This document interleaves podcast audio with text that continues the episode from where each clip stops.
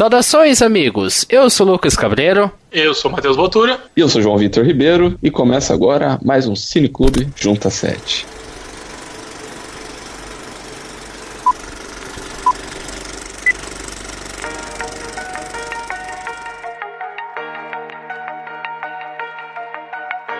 Pois bem, aqui no Cineclube Junta 7 nós iremos debater filmes conhecidos ou não e que valem a pena a conferida. Toda semana nós escolhemos dois filmes, um sendo escolha nossa e o outro escolha de você, caro leitor e ouvinte do Junta 7. E se você quer participar do Cineclube Junta 7 com a sua sugestão de filme, manda um e-mail pra gente para juntacast.gmail.com. Você pode também deixar nos comentários ou então na nossa página do Facebook, Twitter e Instagram. Lembrando sempre de acompanhar o os podcasts do Junta 7, que a gente tem podcast toda semana, uma, numa semana o Cineclube Junta 7 e na outra semana o JuntaCast, você pode acompanhar pelo feed ou pelo seu agregador de podcast favorito, o iTunes, Podflix ou YouTuner. Não deixe de acompanhar também o junta7.com.br, sempre tem textos novos sobre games, música, cinema, televisão e atualidades e variedades, enfim.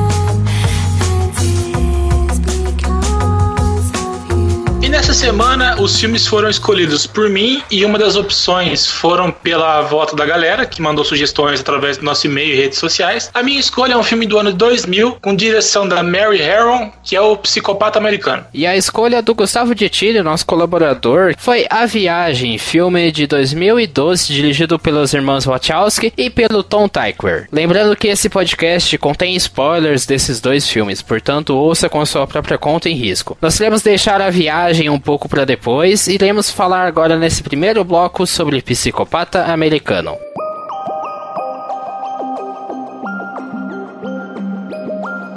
Psicopata Americano, ele conta a história de Patrick Bateman, que é interpretado pelo Christian Bale. Ele é um jovem bem-sucedido e sem nada que o diferencie de seus colegas de Wall Street. Protegido pela conformidade, privilégio e riqueza, Bateman, que também é um serial killer, que vaga livremente e sem receios em busca de uma nova vítima. Seus impulsos assassinos são abastecidos pelo zeloso materialismo e uma inveja torturante quando ele encontra alguém que possui alguma coisa mais que ele. Eu escolhi esse filme porque nos bastidores do, do Junta 7, eu sou uma pessoa que tem muito medo de filmes de terror. Eu detesto levar susto, então isso faz com que eu evite ao máximo filmes desse, desse calibre. Mas nos últimos tempos, eu meio que tô tentando vencer esse meu medo. Psicopata Americano foi uma, uma tentativa de é, assistir Psicose também para tentar ver como que era e acabei sendo surpreendido de uma forma positiva. E uma coisa muito interessante em filmes de terror é o uso da trilha sonora de um jeito muito específico, que é a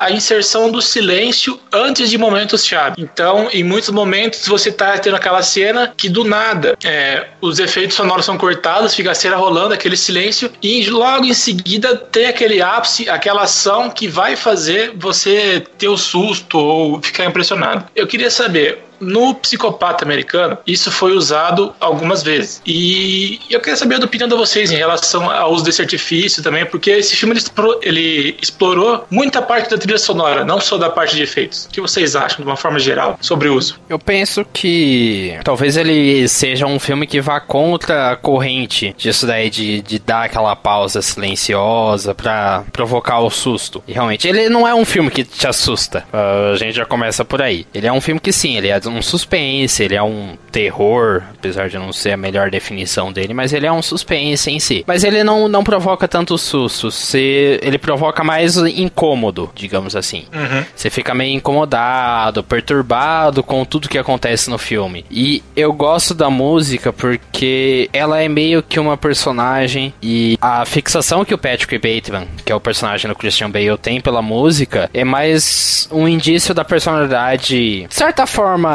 intrigante que o, que o Bateman tem. Porque a partir do momento em que ele começa a falar sobre música, comentar alguma curiosidade sobre a música que tá tocando para os convidados dele, você percebe, hum, aí tem. Então a música, ela, ele, ela acaba tendo um efeito muito mais do que só dramático no filme. De ser aquela música ambiente que ajuda você a chegar àquele sentimento. Porque tem isso, a música em filmes de terror, a trilha sonora em filmes de terror, ela ajuda o público a chegar até a sensação de suspense, a sensação de terror, horror e medo. Você vê uhum. pela, pelas notas. Taram, do tubarão. É aquela coisa pausada, calma, que tipo, você percebe que tá vai acontecer alguma coisa, aquele crescente que começa a dar tensão até você chegar ao terror e ao medo e ao, ao horror. A mesma coisa com o psicócio.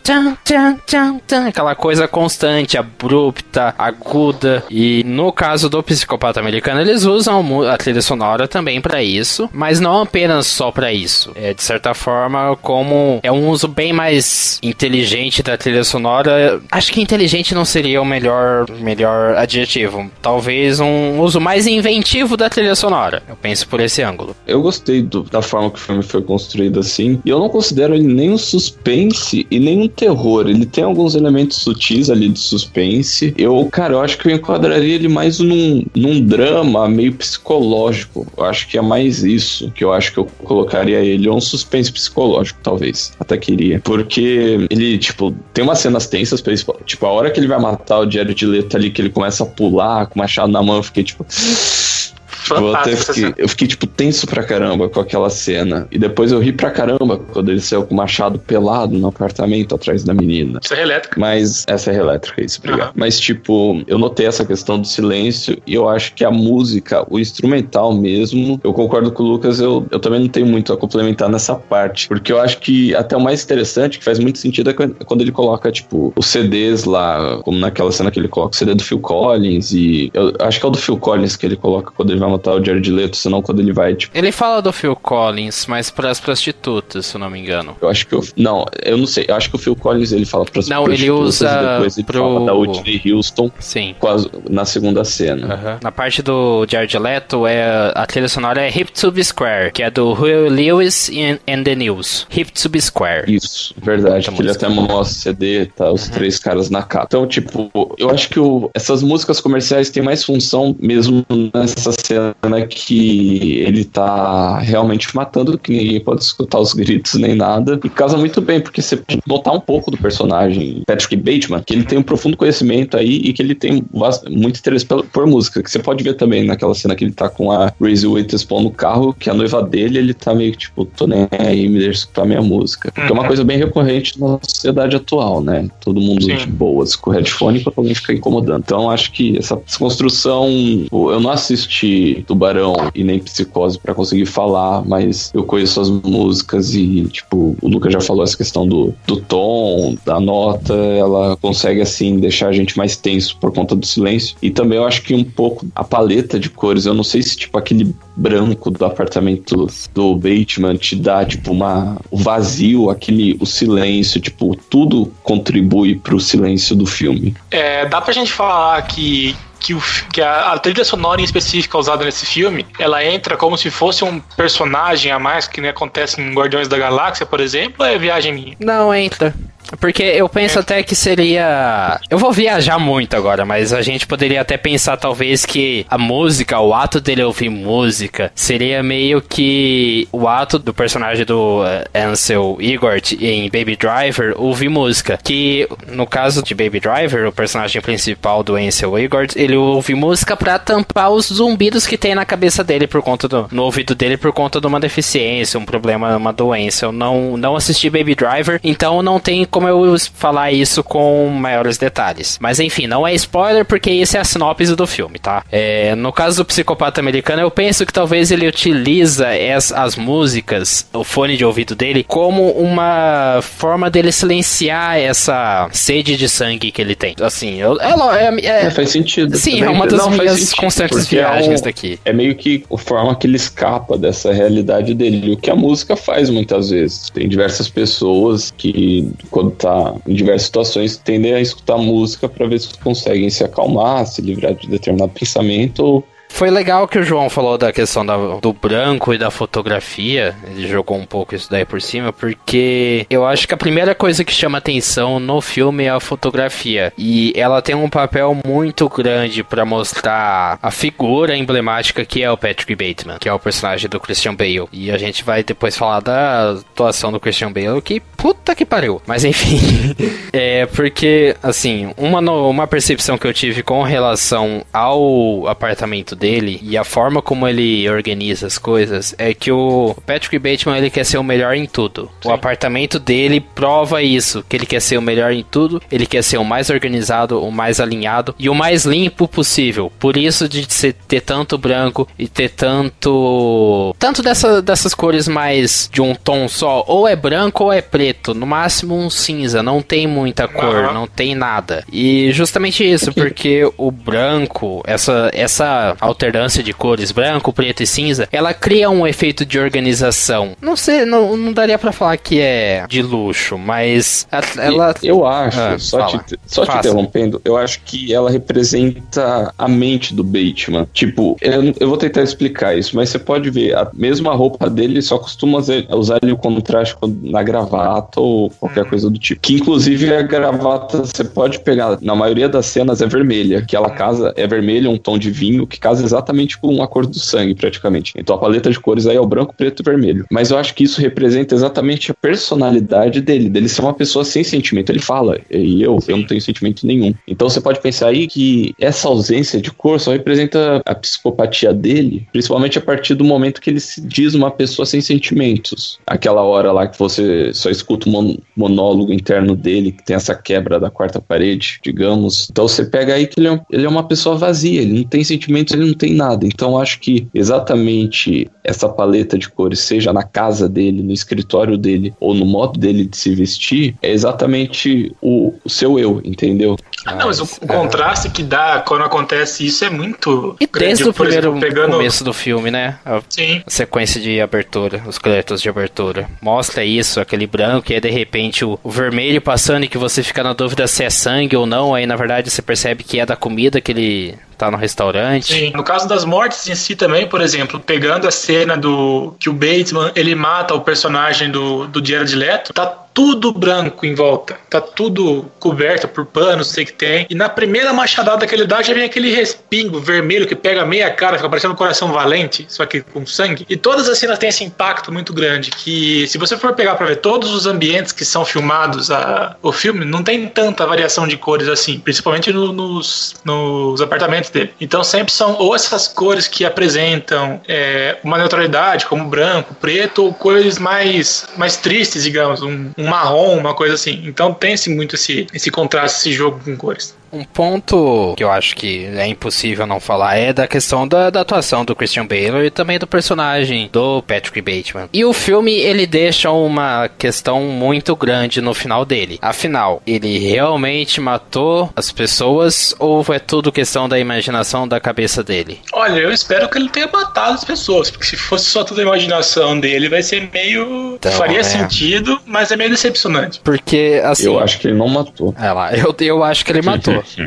Mas, porque assim, por exemplo, o filme em diversos momentos, o Bateman em diversas situações, ele do nada, ele assume essa personalidade psicótica dele e vira para as pessoas e fala, ah, eu vou matar e beber seu sangue. Como no começo do filme que ele fala isso para uma das garçonetes. Aí depois, na lavanderia, ele fala algum, ele fala que vai cortar a velhinha. a velhinha em dois. Eu não lembro o que ele falou especificamente. E em diversos momentos ele faz isso. E fica a questão, será que isso são pequenos lapsos da mente dele, como se dele se libertando, falando, nossa, imagina se eu falasse isso. Ou ele realmente falou isso. Porque, por exemplo, na questão de, dessa sequência da, da lavanderia junto com a velha, quando ele fala isso, ela se choca e se afasta, assim, com medo dele. Uhum. E aí que fica a dúvida um pouco disso. Tipo, será que é algo que ele realmente falou ou não? Porque o, o ponto-chave, por exemplo, dele ter realmente matado as pessoas é que ele acaba confessando pro advogado dele e o advogado dele não acredita. Por quê? Porque o Bateman é um cara tão perfeito e tão bem sucedido que ele tá acima de qualquer suspeita. Ninguém suspeitaria dele. Porque ele é o cara bonitão, boa pinta, todo mundo gosta dele, ele é competitivo, tipo, ele é super competitivo, mas todo mundo gosta dele, todo mundo quer ter ele por perto, porque ele é uma pessoa agradável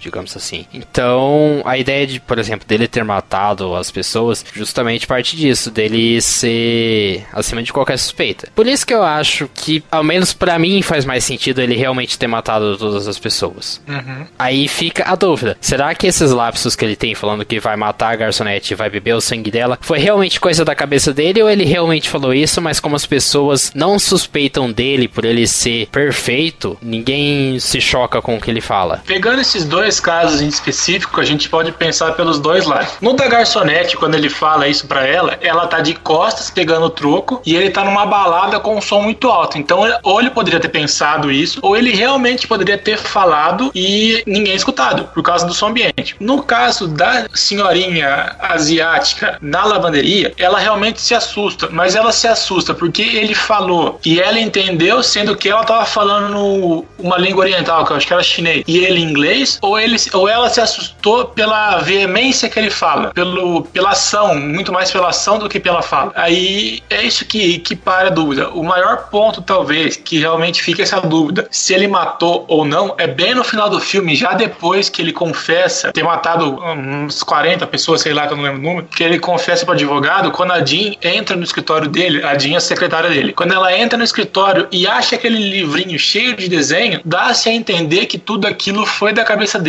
e que esses desenhos foram meio que a expressão do que ele queria ter feito e acabou não fazendo. Tanto que na cena, quando ele vai terminar com a personagem da Reese Witherspoon, que é a noiva dele, ele tá desenhando a moça que, que ele matou com a serra elétrica, a prostituta, e, uhum. tipo, no meio do restaurante ele tá desenhando uma pessoa morta com uma serra elétrica na coluna e ninguém, ninguém percebe, ninguém vê isso. Então, não, ou senão até mesmo a cena que ele pega o corpo e vai arrastando ali no saguão, o do Jared Leto, inclusive. Tipo, Mas, eu fiquei, velho, como o guarda não tá vendo o rastro de sangue Exato. ali, velho? Ele eu tá fiquei, acima tipo... de qualquer suspeita, ele é perfeito. Não, mas, pô, Lucas, ele explode um carro de polícia com uma pistola. Ah, Aí sei, também. Foi tipo, uma é. pistola tem 21 balas. Ele, eu não sei quantas balas ele gastou. Uma pistola não, revólver. Mas é revólver é automática ou de tambor? Não, aquilo era uma pistola mesmo, uma pistola. Ah, revólver não. Pois, aquilo. Mas não, é. Uma pistola tipo... normal, é, são 21 balas. Esse 20 na, aí... no corpo e uma no, na culatra. Mas esse momento é o que justamente acaba ao, auxiliando nessa dúvida se é realmente coisa da, da, da cabeça da gente, da, da cabeça dele, ou se realmente aconteceu. Porque é impossível explodir o. Não, não é impossível explodir o carro de polícia da forma como ele explodiu. Mas é um pouco difícil disso acontecer. É uma em um milhão, digamos assim. Eu acho que até o filme ele ganha pontos justamente por não querer falar se isso é ou não algo que aconteceu ou não, sabe? Que é a discussão que a gente tem.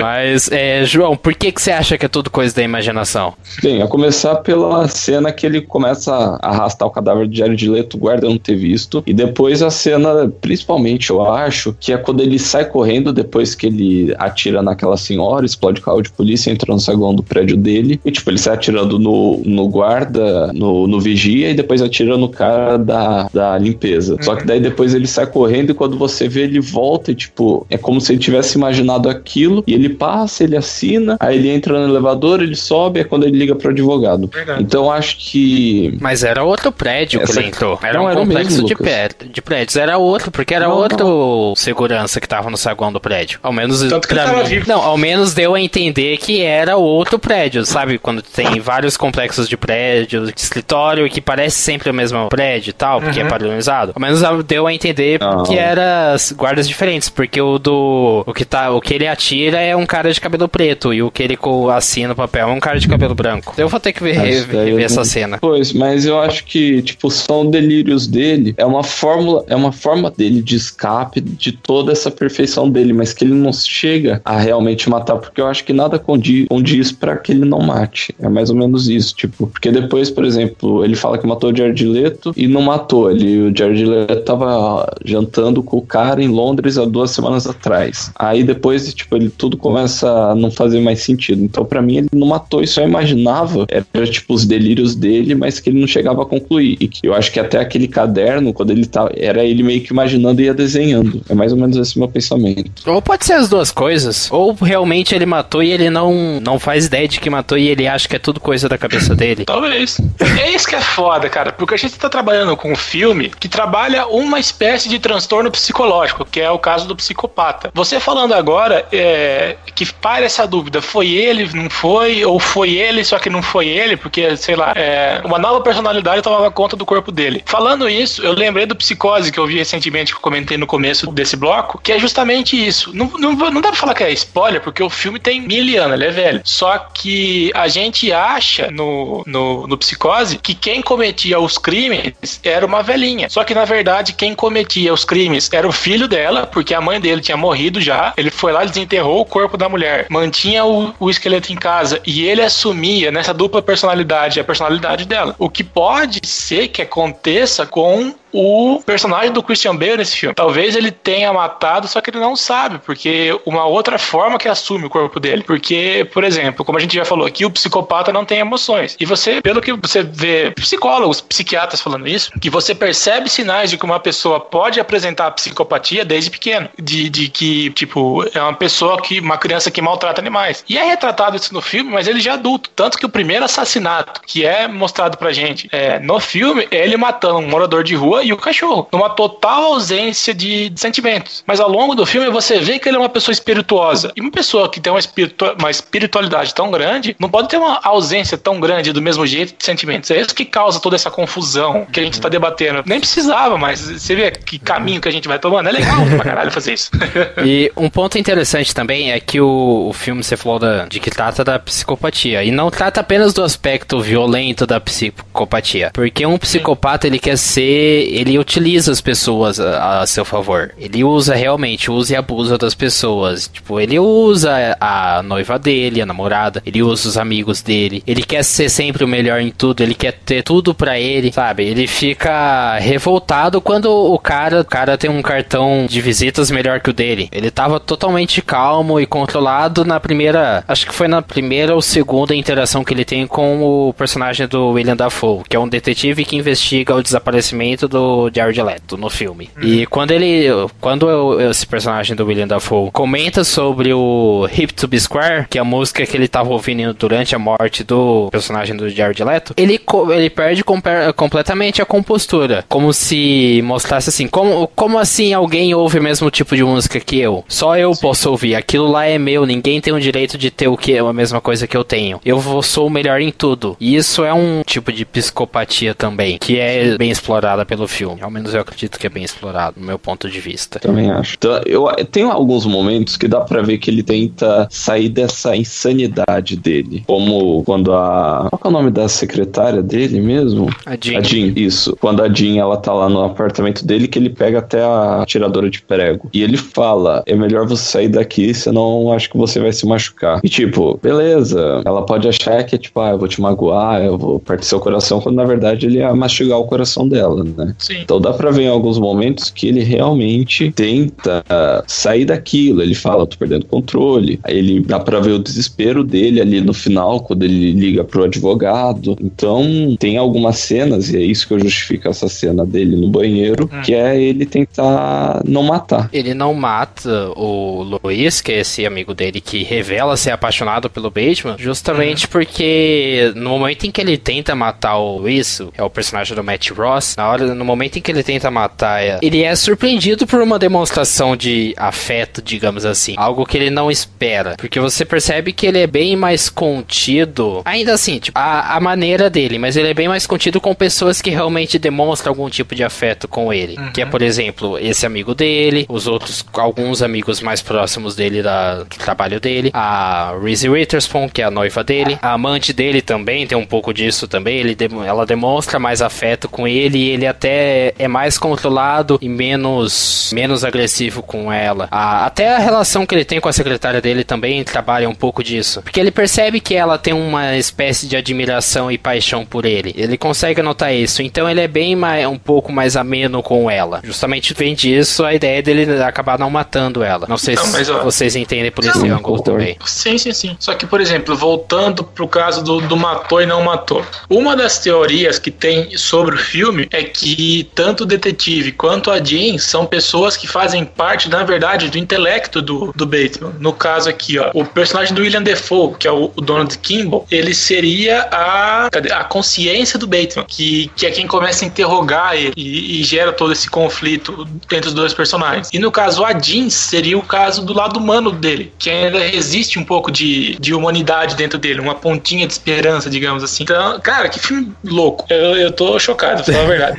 Melhorou acho... muito o conceito do que eu tinha. mas eu acho que não, não chega a tudo isso. É teoria, mas eu acho que não chega a tudo isso. Eu acho que o filme se complicaria demais de forma desnecessária, sabe? Eu não consigo ver por esse ângulo um ponto que eu acredito que é unanimidade. Você pode até não gostar do filme, e eu acho que ele até. Eu tava comentando até em, antes da gravação com o Matheus, que ele sofre um pouco do efeito Monty Python. Digamos, vamos intitular ele efeito Monty Python. Que ele acaba ficando melhor justamente pela importância e pela influência que ele teve no cinema. E se você retirar isso, talvez não seja tão bom assim quanto a, quanto a gente tá pintando e quanto as pessoas pintam por aí. Uhum. Mas eu acredito que é uma, uma unanimidade. Quem gostou gostou e quem não gostou desse filme de psicopata americano tem que concordar que o Christian Bale fez um trabalho excelente. Sim. Para não falar outra coisa. Christian Bale, ele é aqueles ator do aqueles atores do, do método, sabe? Que ele realmente entra no personagem. Porque uhum. eu tava lendo algumas curiosidades durante o tempo de produção do filme, ele realmente fez toda a rotina matinal que o personagem do Bateman faz. De tomar o banho, de fazer a.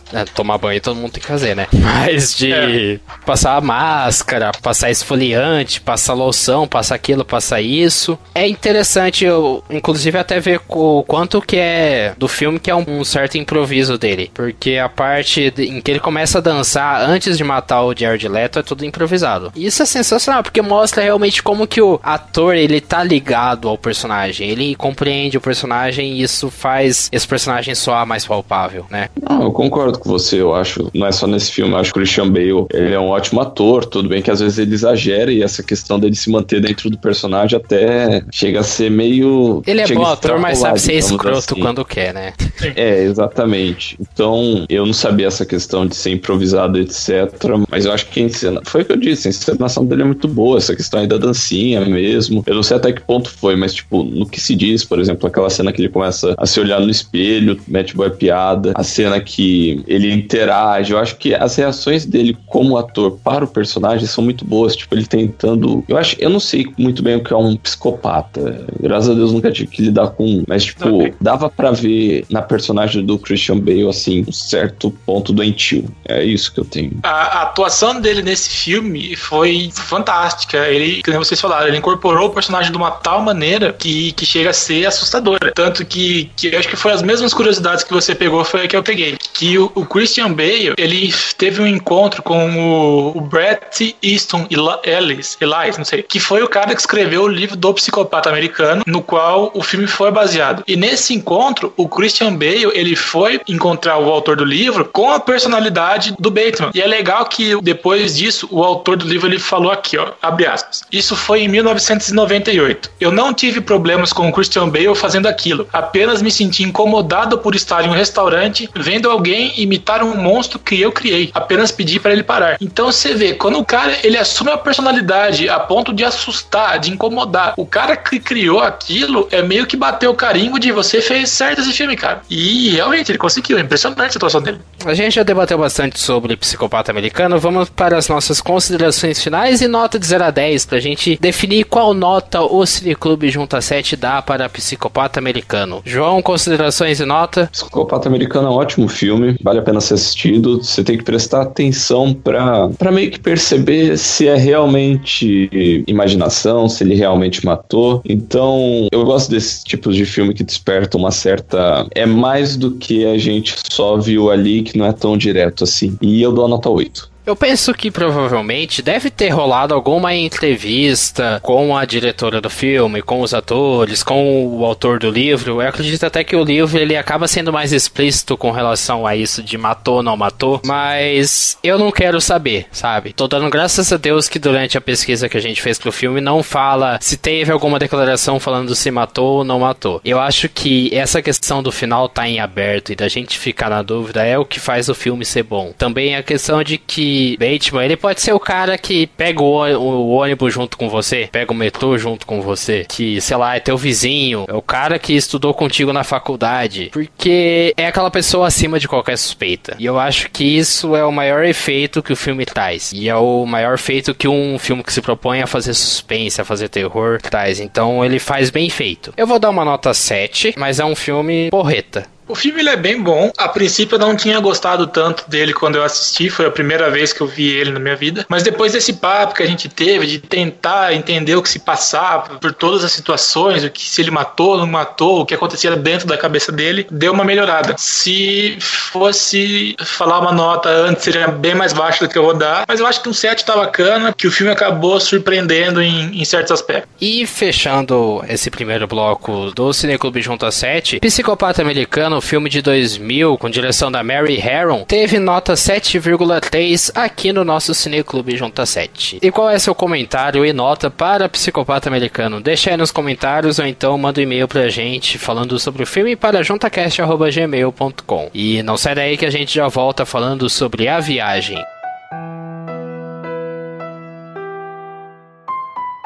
A viagem conta várias histórias em épocas diferentes em que passado, presente e futuro estão conectados, mostrando como um simples ato pode atravessar séculos e inclusive inspirar uma revolução. O filme acompanha seis histórias distintas, um no meio do Oceano Pacífico em 1849, outra em 1936 na Escócia, uma em 1973 em São Francisco, aí uma outra história em 2012 na Inglaterra, uma em 2144 na cidade de Neo Seul, um futuro distópico que se passa na Coreia do Norte, na Coreia do Sul, e uma em 2321 após a queda da civilização e uma sociedade completamente rudimentar. É... Eu li em algum lugar que era o Havaí. Havaí? Era um Havaí pós-apocalipse. Eu li em algum lugar. Eu não cheguei a ver com relação à localização. Mas é um filme dirigido pelas irmãs Wachowski e o Tom Tykwer, baseado num livro do David Mitchell, que inclusive quem deu esse livro foi a Natalie Portman. E o bacana é que que esse filme ele tem um elenco tremendo de bom. A gente tem o Tom Hanks, Halle Berry, Hugh Grant, Jim Broadbent, é, Hugo Weaving e inclusive a Dona Bay, que é a, a Sandy de Sense8. Acredito que foi a partir daí que eu, as irmãs Wachowski conheceram a, do, a Dona Bay e chamaram ela depois pro Sense8, a série da Netflix. E é um filme difícil, sabe? Conceitualmente ele é difícil e também é difícil pra gente conseguir aproveitar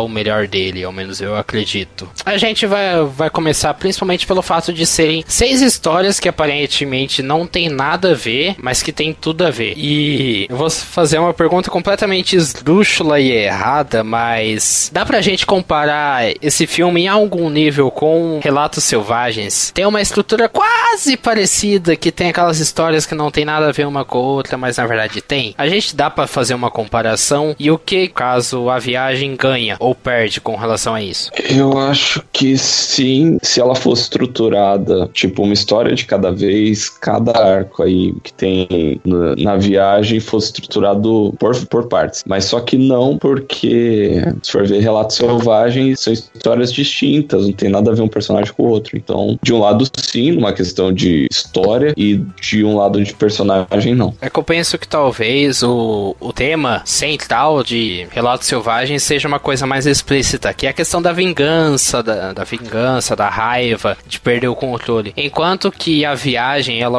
é, é um filme que funciona mais no subjetivo. A história e o porquê de cada história funciona mais no subjetivo. E depende mais do personagem. A viagem depende muito dos personagens do que da situação. Enquanto que Relatos Selvagens funciona na base da situação. E como os personagens reagem à situação. Matheus, você consegue ver um pouco essa diferença e o que, que você pensa se for para comparar um pouco os dois filmes? Que pegando o que a gente tem, por exemplo, que a gente viu no Cineclube. É lógico que é uma heresia completa comparar esses dois filmes, mas só pegando o que a gente tem visto no Cineclube até agora. Então, ao mesmo tempo que ela soa semelhante, para mim ela acaba sendo confusa da mesma maneira, nos dois casos. Só que o Relatos Selvagens, ele acaba sendo um pouco menos, como eu posso dizer, um pouco menos, sei lá, que me incomodou menos, digamos assim. Porque no Relatos Selvagens, eles tinham uma linha central, que era a questão da vingança, de uma sociedade sem, sem regras, só que eram histórias independentes dentro de um contexto único. A Viagem, ele traça toda essa ligação entre seis histórias diferentes, de contextos totalmente diferentes, de uma forma muito abrupta. Essa mudança de linha temporal seguida, assim, sem uma prévia preparação, me incomodou muito. Então, não sei, eu acho que nesse quesito, os dois ao mesmo tempo se igualam e se diferenciam muito. É que varia muito com relação a como você chega ao filme. Eu lembro muito de desse filme porque quando ele estreou em 2012, fiquei sabendo que um amigo meu foi assistir, foi ele e a namorada assistir esse filme no cinema e eles saíram antes do filme acabar porque eles não estavam gostando do filme. Tá,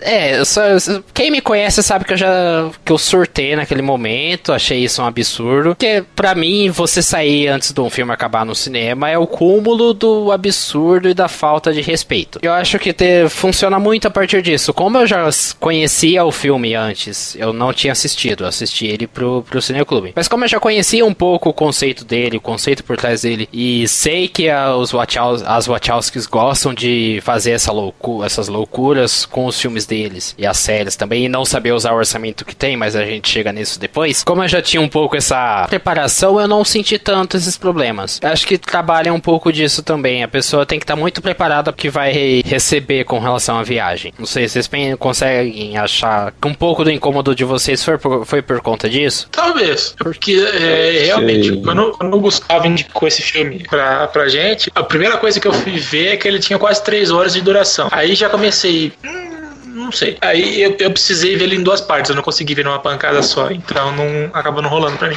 Talvez muito por causa disso. Não, eu acho que é. Eu acho que pode ser sim, mas é, daí isso já, é, independentemente, é um erro da diretora ter feito um filme tão longo, com várias histórias, mesmo sendo inspirado no livro, mas de qualquer jeito cansa. Uma coisa é você ler um livro, onde você olha ali, sei lá quantas páginas tem esse livro, tá preparado. Outra coisa é você sentar no cinema e ainda ter que lidar com todas as ligações, ter que perceber cada personagem personagem e ainda você fica instigado a saber qual ator tá fazendo qual personagem. Então é tanta história, tanto drama e associação que você tenta fazer que aquilo ali chega uma hora que você fica velho. Vamos terminar logo. Cara, eu não consigo ver esse vai e vem temporal, essas várias histórias como um defeito, sabe? Eu entendo o ponto de vista de vocês, mas para mim eu não vi isso como um defeito. Lógico, tem seus problemas de execução, mas não é de todo ruim. Eu preferi, eu prefiro mil vezes um filme que tenha esse vai e vem temporal, que, contem as, que conte as várias histórias ao mesmo tempo, do que aquela coisa blocada e sem graça que foi, sei lá, Relatos Selvagens, por exemplo, já que a gente pegou ele como elemento comparativo. Eu gostei da forma como que as histórias elas se desenvolveram ao mesmo tempo, porque cada uma, porque elas caminham ao mesmo tempo, sabe? Elas são conduzidas pelos mesmos pontos e picos e baixas, clímax, eh, jornadas e por aí vai. Então, eu gostei da forma como foi conduzida a narrativa do filme em conjunto, todas essas histórias em conjuntos. Tem as suas falhas de execução e eu vou chegar nisso mais pra frente, mas eu não vejo a, o excesso, não sei se é excesso, porque esse excesso dá a impressão de que é uma coisa negativa, mas eu não vejo esse, esse montante de histórias e narrativas ao mesmo tempo, idas e vindas temporais, como um demérito, como uma falha do filme. Eu entendo vocês achando isso um pouco complicado, mas eu não, não sinto isso. É, eu penso que um dos problemas narrativos que a viagem teve, e também justamente por conta da sua longa duração, é que foram os falsos desfechos e os falsos clímax. Por exemplo, a gente já tá careca de assistir filme. Sim. Isso é, é, fato. E a gente meio que por tá careca de assistir filme, a partir de uma hora e quarenta de filme, a gente já começa, o nosso cérebro, o nosso subconsciente já começa a falar: tá acabando, hein? Tá acabando o filme, viu? Fica de olho, porque, ó, essa sequência aí é o clímax do filme e vai acabar o filme daqui daqui a pouco. Então já se prepara para juntar tuas tralhas e sair da sala de cinema. Enquanto que a viagem, por ter 2 horas e 51 minutos, eles, ele dá aquele piripaque a nós e tilt na nossa maquininha do cérebro que fala: Hum, esse filme tá acabando logo logo, vai acabar logo logo. E aí soa cansativo justamente por isso. Porque em diversos momentos do filme tem sequências e montagens musicais, contemplativas, que todo mundo fica. Parece que todas as histórias estão caminhando para para um desfecho e que a partir disso daí o filme já vai estar tá acabando. Por exemplo, quando a, a Berry, nos, na história que se passa em São Francisco na década de 70, ela é tirada da ponte, ela cai no rio, atacada por um mercenário e tudo mais. Ela funda com um carro no rio. Eu achei que a história dela já ia encerrar, ia encerrar com a história dela morrendo e depois futuramente Sim. sendo o livro dela sendo lançado, que inclusive o livro dela é lido pelo agente literário que é da história de 2012 na Inglaterra personagem do Jim Broadbent. Eu achei que o, o, filme já iria se, se, encaminhar para o seu desfecho, porque ao mesmo tempo em que isso estava acontecendo, a Somni, que é a personagem da dona da Duna Bay em 2144 lá em Seul, Nova Seul, né, no caso, ela tava fugindo dos guardas do império lá, da, do governo que tá lá, comanda toda essa realidade nova. E ao mesmo tempo diz que, que isso acontecia, lá em 1849, o personagem do Jim Struggs lutava pelo para que o escravo que ele encontrou no navio consiga trabalhar honestamente no navio. Então meio que todas as histórias estavam caminhando para um desfecho e aí de repente eu descobri que eu ainda tinha mais uma hora e meia de filme. E aí você fica, porra, achei que ia acabar e não acabou. O, o erro narrativo que tem para mim, ao menos o, maior erro que, a, que o filme consegue trazer, é justamente isso. Ele dá falsos desfechos pra gente e aí a, a, acaba sendo meio cansativo, porque a gente fala, putz, vai acabar, ah, não acabou. Vai acabar, ah, não acabou. Ah, vai encerrar desse jeito, puta que foda, ah, não acabou acabou, ainda tem mais uma hora. Então parece sexo, só que na hora que vai gozar a pessoa tira. Então. Que referência. Meio que coito interrompido. Assim. Acabou na mesma.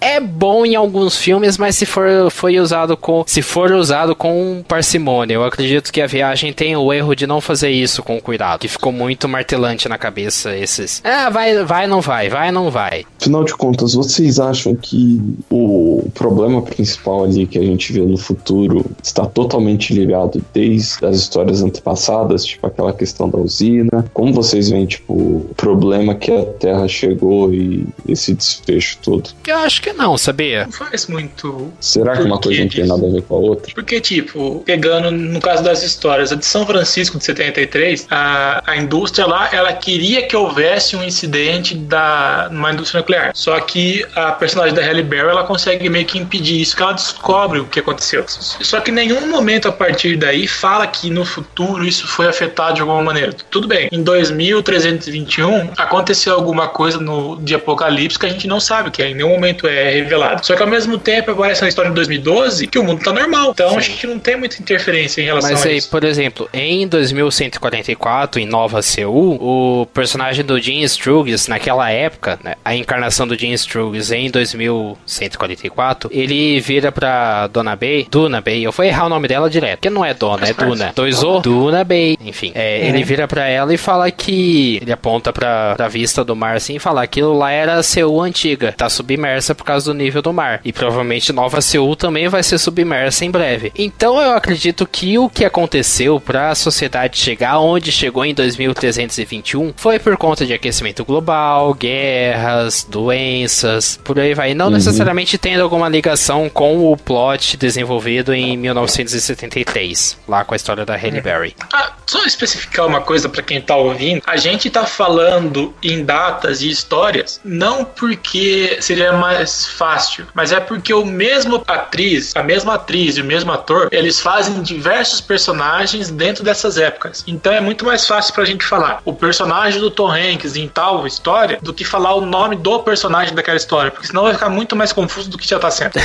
sim, sim. É, foi bom você ter levantado isso, Matheus, porque é óbvio que o, o filme ele trata de um ponto de vista mais espírita, da questão das encarnações. Como que vocês viram isso no filme? Dá para entender logo de cara que trata de questão de encarnações, não. por aí vai? Eu falo que não, porque eu só fui entender que isso realmente acontecia depois de eu ter visto o filme e ir atrás da teoria. Porque até então eu não tinha entendido uma vírgula desse filme. Eu só realmente fui entender esse lance de reencarnação, que tem toda essa elevação de, de espírito. Numa história a pessoa é boa, depois ela desce para ruim, depois ela melhora muito e vai fazendo todo esse gráfico. Depois a gente vai até deixar uma imagem no, no Leia Mais para vocês acompanharem, porque é muito confuso toda essa, essa linha temporal que eles criam. E eu realmente não entendi absolutamente nada antes disso. Eu não sabia spoiler, não sabia detalhes sobre ele, mas eu sabia que se tratava de encarnações e por aí vai. Então eu já fiquei um pouco mais ligado com relação a isso. Por exemplo, o, o filme ele começa com uma versão mais velha do Tom Hanks em 2321, só que depois dos eventos de 2321, ainda avançando mais ainda no tempo. E aí ele fala que a noite está ventando e com ela traz os, as vozes de vidas passadas. No momento em que ele fala isso, já justifica muito do que o filme mostra. Da, as, é, é como se ele estivesse contando a história dessas vidas passadas, marcadas pela marca de nascença do cometa. Porque todos os protagonistas de cada uma das histórias têm uma marca de nascença, que é uma espécie de cometa. Sabe, o Jim Struggs em 1849, o Ben Whishaw em 1936, a Halle Berry em 1973 e por aí vai. Os protagonistas de cada uma dessas seis histórias têm essa marca de nascença. O Tom Hanks contando isso, a versão mais velha do Tom Hanks, ele tá contando sobre a história dessas pessoas que têm a marca do cometa, porque ele também tem essa marca. É revelado no fim do filme que ele tem essa marca, então possivelmente ele tenha uma conexão mais direta com essas vidas passadas, justamente por ele ter se tornado um sábio por tudo que ele enfrentou na vida. E em outro momento, eu gostei pra caramba dessa frase, inclusive, que a personagem da Duna Bay, ela começa a discursar para os habitantes de Neo Seul para que eles se revoltem contra o governo vigente. E ela fala que do útero ao túmulo tudo está conectado e os nossos crimes e glórias garantem o nosso futuro. Na verdade, o, eu até me incomodei um pouco porque eu achei que o filme repetia demais esses conceitos com outras palavras. Talvez por eu já ter ligado desde, o, desde antes de eu assistir o filme, eu já ter ligado essa ideia de tratar de vidas passadas, eu fiquei mais esperto com relação a isso e me incomodou mais essas repetições. Mas o espectador mais desavisado não iria prestar tanta atenção nisso. Mas esses momentos específicos, essas duas frases, justificam um pouco do filme, dele tratar das vidas passadas e das encarnações.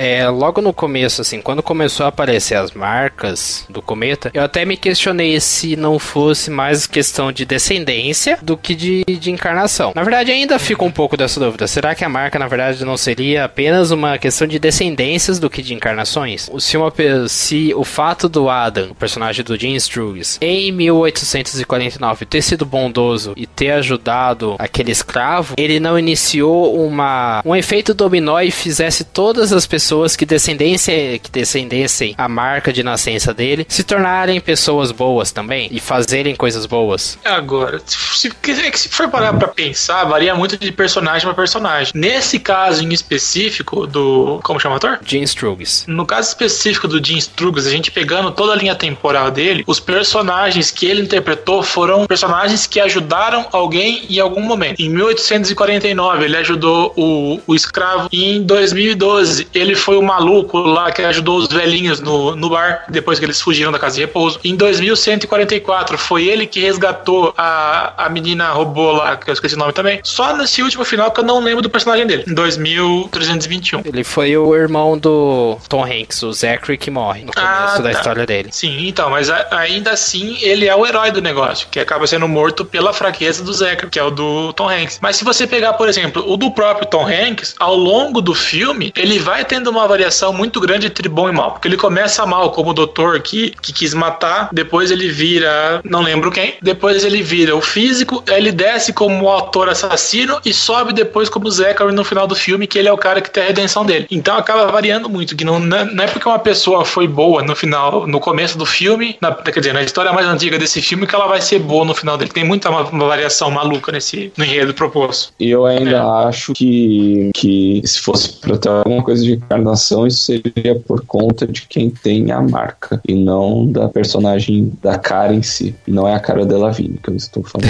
e fica um pouco a questão disso, porque, por exemplo, a, a Duna Bay, ela faz a, a Somni em Neo Seul 2144, mas ela é a esposa, por baixo de muita maquiagem, ela é a esposa do personagem do Jim Struggs em 1849. O Jim Struggs tinha a marca do cometa. Eles eram casados, uhum. provavelmente geraram filhos nesse casamento, e o mais próximo que tem depois disso, o descendente mais próximo através da linha temporal, é o personagem do Ben Whishaw, na Escócia em 1936, que tem um caso com a Jocasta, que é a Halle Berry que faz nessa época. Uhum. E depois a Halle Berry aparece na década de 70 com o Cometa, e é o mesmo ator. Cara, não poderia ter uma tradução melhor de título para esse filme do que A Viagem. que a gente tá pensando muito aqui. Então. Uma viagem, né? Mas aí, por exemplo, essa minha teoria que eu acabei de pensar pensar agora com relação à questão de descendência, de como que a marca poderia passar de um para o outro, para por aí, porque eu não tô lembrado de uma conexão entre a personagem da Halle Berry em, 2000, em 1973 para ela em 2012. A única conexão que tem é dela com o personagem do Tom Hanks, que aparece depois em 2012. Mas primeiro, por que que o, a, uma relação entre os dois geraria o personagem do Jim Broadbent em 2012? Considerando que em 1973, por ele ser idoso, ele provavelmente já teria nascido. Meu Deus. Então, tipo, a corrente, essa questão da descendência já quebraria por aí. Eu, eu, joguei a ideia de ser uma questão de descendência e já tô quebrando por aí. Então, sem dúvida, é questão de encarnação. A gente tá falando de questão de espiritismo e eu quero deixar bem claro aqui: se você for espírita e tá ouvindo esse podcast, provavelmente coisas que a gente falou aqui não, não condizem com o que é praticado na sua religião. E o filme também provavelmente não é a representação fiel e suprema do que é o espiritismo, do que representa o espiritismo. É apenas tem suas liberdades criativas. Então, não tomem o filme como uma espécie de panfletagem e representação definitiva,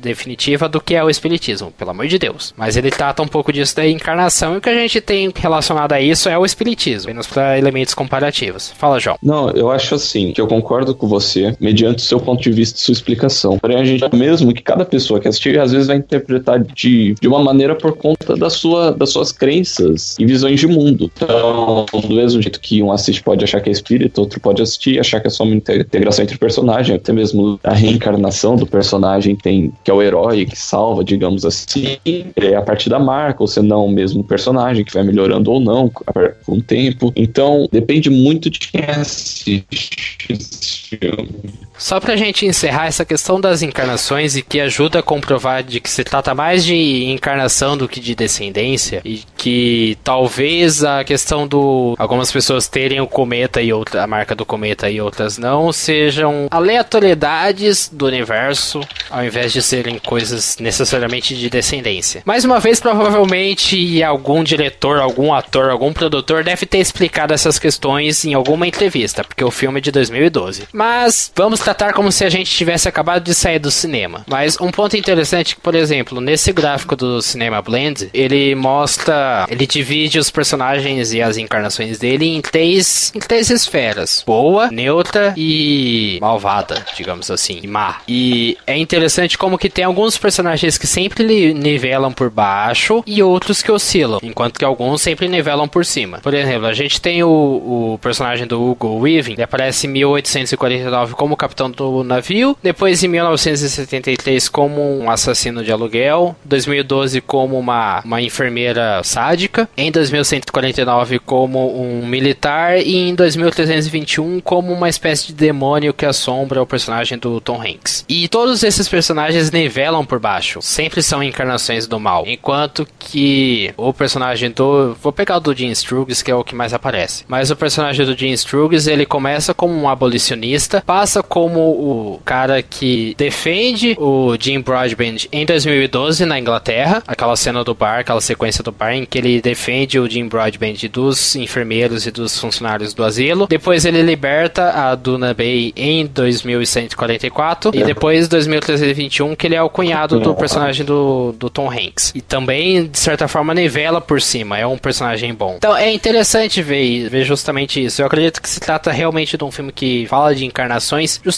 por isso. Quem é bom numa vida continua sendo bom. Tem as suas oscilações, é lógico, porque a gente está falando do ser humano. Ele tem as suas oscilações, seus problemas e seus defeitos. Então, isso muda com o tempo. Mas geralmente tem essa, essa nivelação. É bom ou é mal ou é neutro. A gente tem um Tom Hanks, por exemplo, que começa mal no filme, na primeira história, em 1849, e termina o filme redimido, por exemplo. Ele tem a sua redenção. Ele chega ao Nirvana. Mas eu acredito que um ponto que chama muito a atenção em A Viagem é, são aspectos técnicos. A maquiagem que eles utilizaram para fazer a caracterização dos personagens ao longo dos anos e ao longo das encarnações é incrível. Matheus? Olha, assustador eu diria.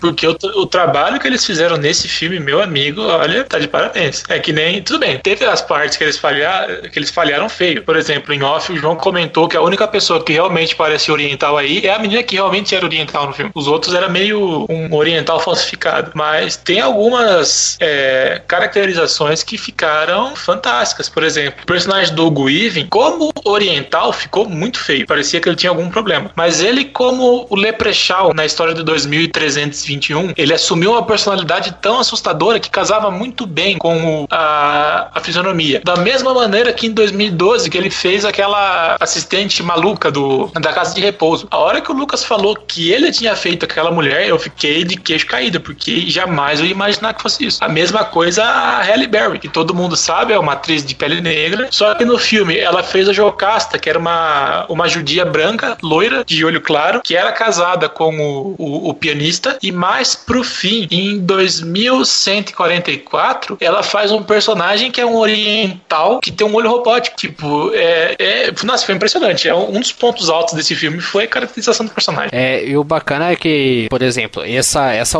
penúltima aparição da Halle Berry em 2144 é uma coisa de dois segundos. Então mostra que eles não necessariamente desempenham sempre um papel fundamental nas histórias. Ela aparece, pronto, acabou. Do mesmo jeito, Jim Broadbent ela aparece também em 2144. E ele é o Cavendish, que é um dos momentos mais divertidos do filme, é a história dele. Em 2012, ele tentando escapar do asilo. É um dos melhores momentos do filme. E ele aparece por coisa de segundos em Nova Seul, em 2144. Por cima de camadas e mais camadas de maquiagem, ninguém repara. Se a gente fala, não falasse, ninguém ia reparar. Ou Ben Whishaw, que aparece também em 2012, nem dá para perceber direito que é ele.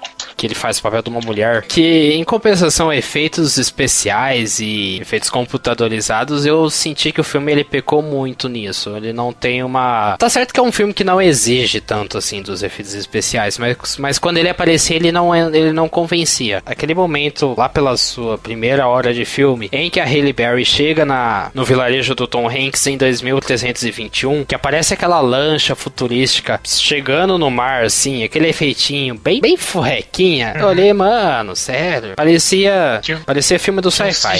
bem feio. Tinha. Eu até brinquei, provavelmente as Wachowskis gastaram todo o orçamento delas contratando os atores que contrataram, que tem gente de peso pra caramba aí, e aí não tiver dinheiro pra pagar efeito especial melhor, né? Gastaram todo o dinheiro nos atores e na maquiagem. Wachowski, as Wachowskis não sabem controlar o orçamento que tem. Vide Sense8. Você vê que o Netflix tá aí falindo. É, então. Mas eu, eu gosto do, dos aspectos técnicos do filme e eu incluo nisso daí também a edição, porque apesar de isso sou eu falando, porque vocês falaram que não, vocês sentiram, sentiram bastante isso. Mas eu gostei da forma como ele foi editado, a forma como as histórias caminharam e foi de um jeito fluido. Tem os problemas que eu falei no começo de serem um pouco cansativos, de ter esses falsos clímax e por aí vai, mas eu senti que foi bem fluido. Eu gostei da forma é como o filme foi conduzido. Tem jeitos e jeitos de você usar desse artifício, por exemplo. Para mim, nesse filme, soou de uma forma muito complicada de você entender a linha temporal, com esse jogo de regressão indo e voltando. Mas, por exemplo, pegando Pulp Fiction, que, que usa desse mesmo artimanha, é totalmente diferente. É muito mais fácil você entender. Tudo bem que você só vai entender realmente o que acontece depois que o filme acaba. Que você começa a fazer as ligações atemporais. Aí flui. É uma coisa que eu não senti quando vendo o, o, o A Viagem. É que eu penso que as maiores confusões, que ao menos a maior confusão que eu tive, foi em diferenciar as histórias que se passam em 1849 e em 1936. Até porque não hum. tem muita evolução técnica. Tá, tem evolução tecnológica entre uma época e outra, mas. É, só uma revolução industrial. É, só uma revolução industrial, pouca coisa. mas, just, é, mas é por conta do, do corte de cabelo, as roupas, elas acabam Sim, sendo questão um de estética muda pouco. Uhum, muda pouco. Mas dessa parte em diante, as outras dá para sentir bastante a diferença. Ah, Pelo menos eu senti. Não tem nem como, né? Enfim, a gente já falou bastante sobre a viagem e vamos para nossas considerações finais e nota de 0 a 10. Matheus, Bom, quando eu vi o filme, eu não entendi bulhufas, como eu já disse aqui e volto a, a frisar, não entendi absolutamente nada. Pesquisando depois, esse tanto de teoria que tem sobre ele, ele acabou se tornando mais interessante, mas nem por isso menos confuso. Então eu dou um 6 para ele. Eu, ao contrário do Matheus, eu já conhecia do filme, eu já entendi um pouco do conceito dele e do que ele se tratava. Então, para mim, eu não senti essa confusão. Você tem a confusão, lógico, porque quando você começa o filme, até você se acostumar com a linguagem dele e a forma como ele se desenvolve, leva um tempo. Mas eu não senti tanto isso e não vejo essas idas e vindas de tempo como um problema ou como um demérito dele. Mas ele deixa passar boas oportunidades de fazer melhor, tanto em questões de narrativa, por conta desses falsos clímax que tem ao longo do filme que soam cansativos por terem excessos, e também em questões técnicas. É, os efeitos especiais poder, poderiam ter sido melhor trabalhados, mas isso não prejudica o filme, até porque é uma parte mínima dele. É, ele tem boas atuações, eu acho que a, as Wachowskis ele, elas conseguem dirigir atores como ninguém. Só o trabalho que elas fazem em Sense8 provam isso. Também a montagem é excelente, mas ele tem problemas. Não é um filme perfeito, mas conceitualmente ele se propõe bem ao que ele quer ele, ele cumpre bem o que se propõe ah, na questão do conceito dele. Por isso eu vou dar um 7,5. Eu tô no, no 7 hoje. Mas acho que é uma nota boa. É, foi um filme que eu gostei. É um filme confuso em si, mas eu acho que ele não é tão. Ele não é confuso pelo enredo, mas sim pelas trocas que ele faz. Às vezes fica meio bruto e junta, junta em outra hora o contexto, mas no geral você consegue perceber o todo, assim, mais ou menos a mensagem, o heroísmo, etc. É um filme que eu acho que você também tem que estar meio preparado para assistir de qualquer jeito. E é bom se você ler um pouco antes, que pelo menos consegue meio que se identificar. Você não vai ficar perdido quando tem essa mudança de, de enredos. E eu dou um 7. A Viagem, filme de 2012 dirigido pelo Tom Tykwer e pelas irmãs Wachowski, ficou com 6,8 de média no nosso cineclube junto a 7. Uma média boa. Faz jus ao filme, né? Mas... E outra coisa que vale lembrar pra, pra galera que tá escutando é que dessa vez a gente não tá trabalhando com questão de ranking. A gente tá dando nota pura e simplesmente para avaliar o que a gente gostou ou não gostou. Então não tem disputa dessa vez. Exatamente. Mas enfim, quais são os seus comentários e a sua nota de 0 a 10 sobre A Viagem? Deixa aí pra gente na seção de comentários comentários ou então manda um e-mail para juntacast.gmail.com. Não sai daí que a gente volta com o filme escolhido pelo João, que é, o próximo filme a ser escolhido será a escolha dele, e também a gente fará o sorteio do próximo filme do público. Então, pessoal, o filme que a gente vai debater no próximo Cine Clube Junta 7 é um filme de 1977, um drama policial dirigido por Martin Scorsese, diretor que eu já trouxe no último, na última temporada, que é o Taxi Driver, estrelado pelo Robert De Niro e que também tem a Judy Foster. Sempre quis ver esse filme. Mas enfim, o segundo filme será a escolha do público. Nós pedimos para os nossos seguidores, amigos do Junta 7, enfim, colegas nossos, sugerirem filmes pra gente. A gente, por conta disso, montou uma lista em ordem aleatória, não tem nenhuma ordem de preferência, e apenas eu tenho acesso a essa lista. O Matheus e o João não têm. Aí eu listei esses filmes sugeridos pelo público de 1 a 32. Matheus, você poderia falar um número pra gente, de 1 a 32, por favor? Olha, eu vou escolher o 14. 14? Olha só! que da hora! A gente tem uma sugestão. Eu tenho medo quando ele Não, isso é interessante, porque é um daqueles filmes que a gente. que marcou a nossa vida, mas a gente vai analisar ele pela primeira vez de forma ah, bem analisada. Só pela sua risada, sei qual é. É, sugestão do Armindo Ferreira, Star Wars, episódio ah, tá 4, Uma Nova Esperança. filme de 77, dirigido pelo George Lucas.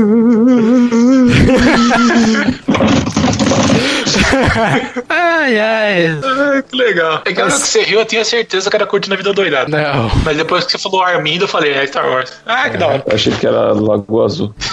Detalhe que os dois filmes do nosso.